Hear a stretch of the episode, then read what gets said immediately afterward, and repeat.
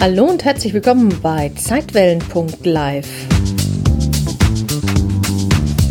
Der Podcast, der sich auf eine etwas andere Art mit dem Leben und dem Tod beschäftigt und dir dabei helfen möchte, deinen Stress besser zu bewältigen. Mein Name ist Janet Richter und los geht's.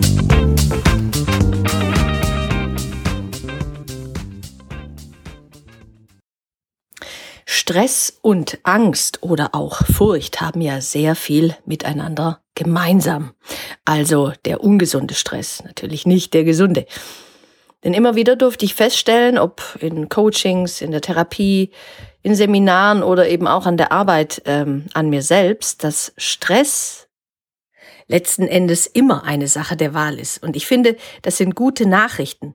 Denn haben wir die Wahl, können wir es ändern verändern. Es gibt also nichts zu befürchten.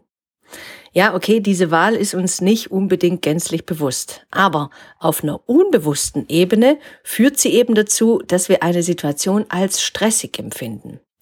Es scheint dann fast so zu sein, als ob wir zwei Teile in uns tragen. Der erste Teil ist derjenige, der sich irgendwie getrennt fühlt, der fühlt sich gestresst, der ärgert sich, der ist unruhig und hadert mit seinen Unzulänglichkeiten. Der zeigt auch Widerstand oder eben Stresssymptome, der rebelliert gegen das, was ist. Der zweite Teil, also der andere Teil, der ruht im Urgrund allen Seins, wenn man so will. Und dieser Teil ist absolut friedlich, der ist göttlich, im Frieden, weise, fühlt sich mit allem verbunden und ist der Wahrheit und Wahrhaftigkeit verpflichtet. Er ist Teil der grenzenlosen Liebe, unzerstörbar und immer anwesend, ohne Angst. Das ist, finde ich, der Seelenteil. Doch dieser, ich nenne ihn mal den lichtvollen Teil in uns, ist immer da und war ja nie weg. Nur haben wir eben diesen Teil in uns einfach vergessen, als wir hier inkarnierten. Das, denke ich aber, gehört zum Spiel einfach mit dazu.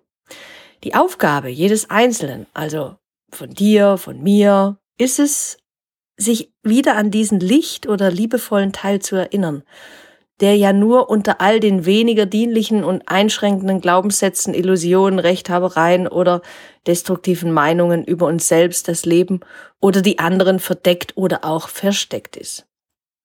Und ich denke, dieser Teil, der führt zu negativem Stress.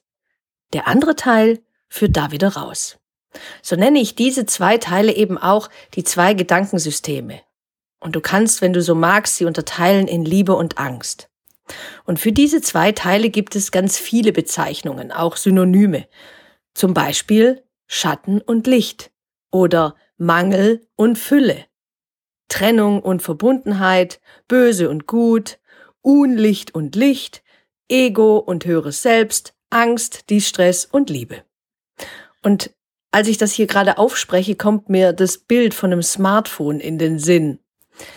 Wenn du ein Smartphone bekommst, nehmen wir mal an, ein neues oder auch schon gebrauchtes, ist ja egal, dann wird es ja ausgeliefert mit einer Basisausstattung. Und an dieser Basisausstattung, da können wir nichts verändern. Also, zumindest ich nicht. Also, wir gehen mal von aus, diese Basisausstattung oder Hardware, die ist festgelegt und die beinhaltet unter anderem das Betriebssystem. Alles aber, was wir anschließend draufspielen, also die ganzen Fotos, E-Mails, Dokumente, Filme und so weiter, das liegt in unserer Hand. Für diese Software entscheiden wir uns je nach Stand unserer Bewusstheit und auf der Grundlage unseres freien Willens. Die Hardware, die kommt allerdings vom Schöpfer. Doch was bedeutet nun dieser Satz, es gibt nichts zu befürchten? Ich finde, es gibt zwei Arten, wie man diesen Satz verstehen kann. Erstens, zum einen als Furcht, ausgelöst durch eine reale Bedrohung oder akute Gefahr. Zum Beispiel das Haus brennt, eine Klapperschlange nähert sich mir im emsländischen Forest, ein wild gewordener Dackel stürmt auf mich zu und so weiter. Wodurch unser Organismus dann entweder die Beinchen in die Hand nimmt und abhaut oder da bleibt und sich der Bedrohung stellt. Und das nennt man ja im Stressmanagement auch Fight or Flight. Also entweder fliehen oder kämpfen. Und das ist ja durchaus sinnig und der einzige Sinn und Zweck vom Stress, nämlich unser Überleben zu sichern im Angesicht einer wirklichen Gefahr. Die Angst oder Furcht vor einer Erkrankung gehört hier übrigens nicht dazu. Und zweitens, Zum anderen benutzen wir häufiger in unseren Gedanken das Wort befürchten, weil wir etwas annehmen oder glauben, was definitiv unser Überleben in keinster Weise gefährdet. Wir glauben nur, dass es so ist. Das ist keine Realangst, die Sinn macht, sondern nur eine Fehlinterpretation der Wirklichkeit und damit eine Illusion. Wenn wir etwas befürchten, also Angst davor haben, dass sich in der nahen oder fernen Zukunft etwas auf eine nicht angenehme Art und Weise ereignet, basiert dieses vermeintliche Gefühl auf Angst vor unserer eigenen Kraft oder der Angst vor dem Leben oder wenn du so willst, der Angst vor Gott. Und diese Angst wird ausgelöst durch Gedanken, die wir in dem Moment, in dem wir etwas befürchten, über die Situation oder uns hegen. Aber du kannst auch anders denken. So mag ich zum Beispiel denken, ich befürchte oder glaube, dass ich das niemals schaffe. Oder ich habe Angst vor der Zukunft. Oder ich fürchte mich vor seiner Wut. Ich fürchte mich vor Strafe. Ich befürchte oder glaube, dass etwas Schlimmes passieren wird und so weiter. Ein Teil von mir tut dann so, als sei ich Hellseher allwissend oder würde nicht über die notwendigen Hilfestellungen und Ressourcen verfügen. Aber ich kann die Situation, die mich das Befürchten lehrte, auch dazu nutzen, um etwas über mich selbst herauszufinden oder zu lernen. Ich kann mich zum Beispiel auch fragen oder mir sagen, stimmt das denn wirklich? Oder kann ich das nicht auch anders sehen? Was würde die Liebe jetzt dazu sagen? Oder was kann ich daraus lernen? Ich kann mich aber auch fragen, wofür könnte das jetzt gut sein? Wenn es passiert, bin ich bereit, es liebevoll anzunehmen? Oder ich tue einfach mal so, als hätte ich es selbst so gewählt. Vielleicht, um was zu lernen oder um eine Erfahrung zu machen. Das bedeutet also, ich entscheide mich neu. Wenn ich also meine Gedanken erneut überprüfe oder wie man eben in einem Kurs in Wundern so schön sagt, anderen Geistes werde, mich also neu entscheide, zum Beispiel für die Harmonie, für das Glück, für das Vertrauen, die Kraft oder die Liebe oder wie auch immer du das nennen magst, ich also umdenke, dann verschwindet die Angst und zwar sofort und damit löst sich auch die Befürchtung auf. Bis eben zum nächsten Mindtwister. Und wenn wir aufmerksam und achtsam sind, können wir dieses Wechselspiel den lieben langen Tag beobachten und uns im Andersdenken üben.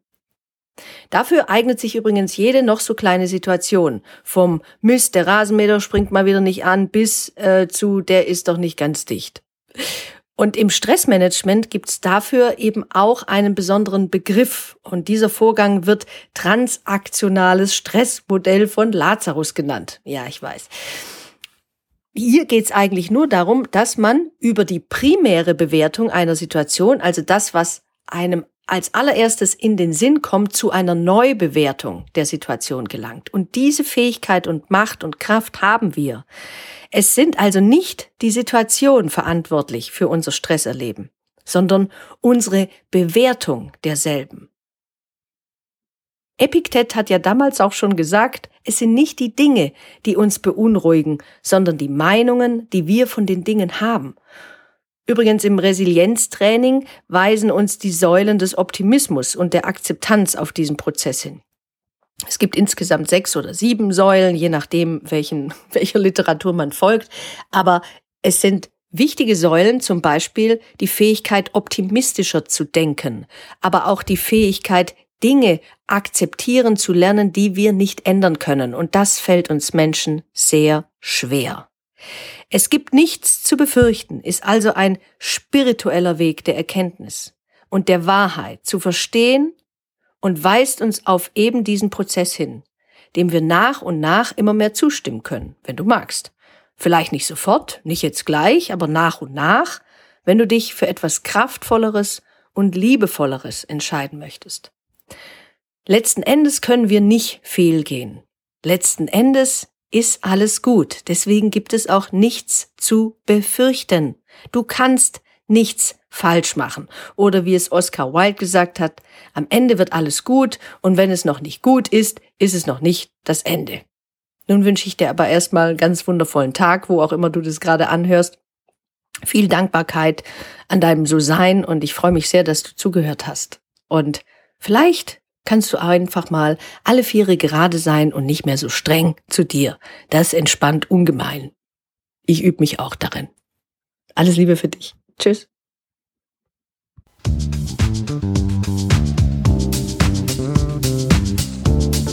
Vielen Dank fürs Zuhören und wenn dir diese Podcast-Folge gefallen hat, dann freue ich mich sehr über deine Bewertung auf iTunes.